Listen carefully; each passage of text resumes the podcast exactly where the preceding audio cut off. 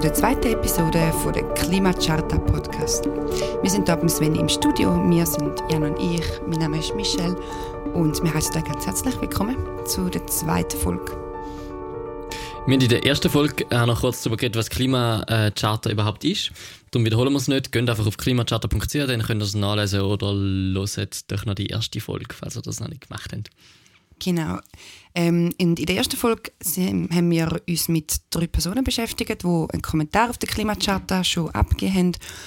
Und jetzt würden wir uns weiter diesen drei Personen widmen und dann mal aber Kommentar von der zweiten Forderung ein genauer anschauen. Und was die zweite Forderung vom Klimastreik ist, das tut Jan gerade ganz gerne erzählen. Die zweite Forderung vom Klimastreik haben wir ähm, am 30. Dezember im Konsens beschlossen. Und zwar lautet die, wir fordern, dass die Schweiz bis 2030 im Inland netto null Treibhausgasemissionen ohne Einplanung von Kompensationstechnologien verursacht. Ähm, ich tue das vielleicht kurz erläutern. Also äh, im Inland heißt einfach wirklich innerhalb von der Grenze ähm, von dem Land, solange wir noch in Ländergrenzen müssen denken. Das heißt, dass man das nicht im Ausland kann kompensieren, sondern dass es wirklich im Inland muss sein. Ähm, Netto Null bedeutet, dass nicht mehr Treibhausgas verursacht werden, wie auch durch natürliche Wege, das heißt durch Moor, durch Seen, durch Flüsse, ähm, durch Bäume, durch Wälder, können wieder aufgenommen werden. Ähm, das heißt Schnaufen und so ist natürlich okay, weil das wird wie natürlich aufgenommen. Ohne Einplanung von Kompensationstechnologien. Das bedeutet, dass es, es gibt wie Technologien, ähm, wo CO2 wieder binden können. Ähm, aber die Technologien, die sind noch nicht entwickelt und wir sagen damit einfach, wir vertrauen nicht auf Technologien, die jetzt noch nicht existieren. Ähm, genau. Und wir haben dann am 28. Juli ähm, das ist also am letzten nationalen Plenum, haben wir noch präzisiert und gesagt, die Netto-Null-Treibhausgasemissionen müssen zwischen dem 1. Januar 2020 und dem 1. Januar 2024 um mindestens 13 Prozent pro Jahr sinken und danach um mindestens 8 Prozent pro Jahr sinken. Ähm, das heißt also, dass wir wie einen Pfad haben, der zuerst stärker ist wie linear in der Absenkung also dass es am Anfang schneller muss gehen.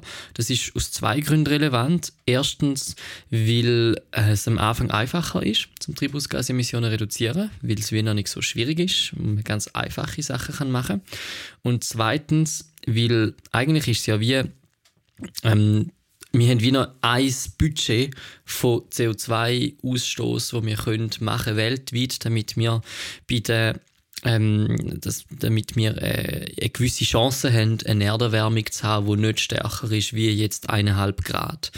Ähm, wenn wir weltweit bis 2050 auf Netto Null kommen, in einem linearen Absenkpfad, dann haben wir wie äh, eine Chance von 50 Prozent ähm, dass wir das Ziel können erreichen können. Und wir sagen, das Ziel das lange uns nicht, weil 50% wirkliche Überlebenschancen auf funktionierende Ökosysteme ist wie so ein bisschen 50-50. Das ist irgendwie nicht genug. Ähm, und je schneller wir mehr davon können reduzieren können, desto größer wird die Chance schlussendlich, dass wir es noch schaffen können und desto mehr bleibt auch für die anderen Länder, wo vielleicht wie noch nicht so schnell sind. Und darum die Idee, je schneller die Schweiz anfängt zu reduzieren, desto mehr Budget bleibt schlussendlich. Okay, danke für die Erläuterung. Dann schauen wir doch jetzt mal schauen, was das die drei Menschen dazu zu sagen haben, die die Klimacharta ausgefüllt haben, zu dieser zweiten Forderung. Und wir würden starten mit äh, Emanuel, wo dieser Forderung zustimmt oder aktiv unterstützen tut. Ähm, und da wie so gewisse Sachen schreibt. Wir haben in der letzten Folge schon ganz kurz über das geredet, über die, das eine Zitat, und ich gerne nochmal würde anfangen ähm, wenn ich jetzt Emanuel zitieren würde, und zwar bei mir persönlich sind es ca. 120 konkrete Maßnahmen, also rund eine pro Monat über zehn Jahre. Viele sind aber nach erster Anstrengung befreiend. Ein kleines Beispiel. Ich trinke keinen Kaffee mehr, schlafe aber mehr, bin erholter und brauche massiv weniger Pausengeld. So wird es auch vielen Organisationen und Firmen gehen. Wer sich ernsthaft auf den Netto-Null-Weg macht, wird viel Gesundheit und Wirtschaftlichkeit als Erfolg, als Folge erleben. Finde das sehr schön. Also ich finde es cool, dass man wie sagt, man macht Maßnahmen und die tut man nicht alle aufs Mal müssen jetzt sofort, sondern man kann sie wie schrittweise einplanen und irgendwo mal anfangen. Ich meine, das ist ja wieder der Punkt, dass man einfach wirklich irgendwo anfängt. Ich weiß nicht, was ist deine Meinung zu dem? Ich finde es sehr beeindruckend. Ähm, Ja, ich stelle mir das schon auch noch, noch erschlagend vor. Also wenn ich mir jetzt wie überlege, wenn ich jetzt pro Monat für die nächsten zehn Jahre wie etwas habe in meinem Leben, wo ich wie versuche zu eliminieren, ähm, gerade jetzt bei so Sachen wie Kaffee oder so, habe ich das Gefühl, ist das schon nicht nur eine Chance, sondern wirklich etwas sehr, sehr anspruchsvoll, gerade in einer Welt, die noch nicht dort ist. Ähm, und ich finde das darum auch extrem wichtig, äh, was zum Beispiel auch, auch Lisa nachher meint. Also sie schreibt dazu, ähm, dass sie das versucht zu machen, was die meisten anderen Gleichgesinnten auch machen. ÖV statt Zug, äh, ÖV statt Auto, Zug statt Flugzeug, regional saisonal zu kaufen, Vegi. Aber Zitat, dass das aber nicht alleine reicht, wissen alle. Es braucht die Politik, um alle mitzuziehen. Ähm, aus diesem Grund gehe ich, auch an, gehe ich auch als junger Mensch an die Urne, setze mich mit den Parteiforderungen genau auseinander und achte, wer es wirklich ernst meint mit der Klimakrise. Und ich glaube, da spricht sich etwas ganz Zentrales an, dass Netto Null wirklich ein sehr, sehr veränderte ähm, ja, sehr ein verändertes Leben würde bedeuten, dass wir komplett wegkommen von äh, jeglichen fossilen Brennstoff, also Erdöl, Gas und Kohle müsste komplett rauskommen und das ist, glaube ich, aktiv schwierig, weil sobald ich in ein öffentliches Gebäude gehe, wo halt irgendwie noch mit Erdöl beheizt wird, würde das wie schon nicht mehr zutreffen. Und ich glaube, da ja, schreibt sie das sehr passend, dass man da wirklich an ganz verschiedenen Ecken und Enden mit ansetzen, weil wir schlussendlich in den letzten 100 Jahren Gesellschaft hatten, wo ganz massiv auf die fossile Energie gesetzt hat. Ja, und vor allem, was ich da sehr interessant finde, ist, dass es wirklich, also ich habe das Gefühl gehabt, in letzter Zeit hat es wie so den Hype gegeben, um möglichst klimafreundlich zu leben. Also eben, man fängt an mit ÖV statt Auto, Zug statt Flugzeug. Es sind so trendy geworden zum Veggie sein oder so vegane Sachen werden überall angeboten. Ähm, also ich persönlich, wenn ich irgendwo auf Social Media bekomme ich mega lustige Sachen im Werbefeed über, wo zum Teil so aus recycelten Sachen kann ich jetzt neues Zeug holen oder so. Also es ist wie Trend geworden zum klimafreundlicher sein und ich finde es mega wichtig, dass es wichtig ist, was man persönlich macht. Dass es aber auch wichtig ist, politisch etwas zu machen. Dass es nicht heisst, es langt, wenn ich Fegi bin und wenn ich nicht mehr fliegen tue und ich das ÖV benutze. Und, ähm, es ist mega wichtig, selbst, selber etwas zu machen. Und genauso wichtig ist es wirklich auch wählen gehen oder turnen gehen und sich mit diesen Themen auseinandersetzen. Und für das bin ich wirklich auch mega dankbar, dass es die Charta gibt. Ich so, ich kann, also ich, die Meinungen von den politischen Menschen oder von den PolitikerInnen, die kandidieren, kann lesen und nachschauen, was denn wirklich konkrete Sachen wären, wo man könnte jetzt gerade bei der zweiten Forderung machen. Für mich ist die selber noch mega abstrakt, was es denn wirklich genau heißt und welche Maßnahmen das es gibt. Und ich freue mich zum Lesen, was PolitikerInnen dazu zu sagen haben und wie sie das Gefühl haben, dass wir das könnten erreichen. Ähm, was sie auch noch ergänzen tut, ist, dass es ohne fixe Regulierungen und Gesetze nicht gänge, weil laut ihr die Menschen alleine sind zu bequem, ähm, ihre Komfortzone zu verlassen. Ich fordere deshalb fixe Regulierungen und Gesetze zum Schutz des Klimas von unserer Politik und was da eigentlich noch einfach oder noch spannend ist, wenn wir wirklich auf Netto Null kommen wollen, dann kann man schon sagen, man fängt im Moment an mit Lenkungsabgaben und einfach wie einer sanften Regulierung davon. Aber nicht null bedeutet schlussendlich, dass man das Zeug wirklich muss verbieten muss. Also es geht einfach nicht mehr, um das dort noch zu nutzen, wo es irgendwie auf andere Wege möglich wäre, auf fossile Energie zu verzichten. Und das ist eigentlich sehr viel einfacher. Also man braucht wie nicht verschiedene Gesetze und Regulierungen und so, sondern es wäre eigentlich ziemlich einfach zu sagen, hey, Erdölheizungen ergibt einfach keinen Sinn mehr, die jetzt noch einzubauen, weil sie verursachen unnötigen Treibhausgasausstoß. Ähm, und ähm, also das ist ja wie eine Forderung, wo eben der Klimastreik an sich nicht der 0 bis 2030 ähm, schon auch sehr früh beschlossen hat. Im Ende März hat schlussendlich der Stadtrat von, von Zürich ähm, einen gemeinsamen Beschluss gefasst, wo ähm, die SP, die Grünen, die GLP, die Alternative Linke und die EVP ähm, beschlossen haben, netto 0 bis 2030 und das mit ihrer Mehrheit, wo sie in dieser Konstellation können, können durchbringen Das war für uns hier recht krass. Gewesen. weil, also die offizielle Haltung zum Beispiel von der GLP ist netto null bis 2040. Ähm, die SP und die Grünen stellen sich hinter 2030, mehr oder weniger zumindest. Ähm, aber sonst ist das schon etwas, wo von vielen Leuten als sehr, sehr utopisch angeschaut wird.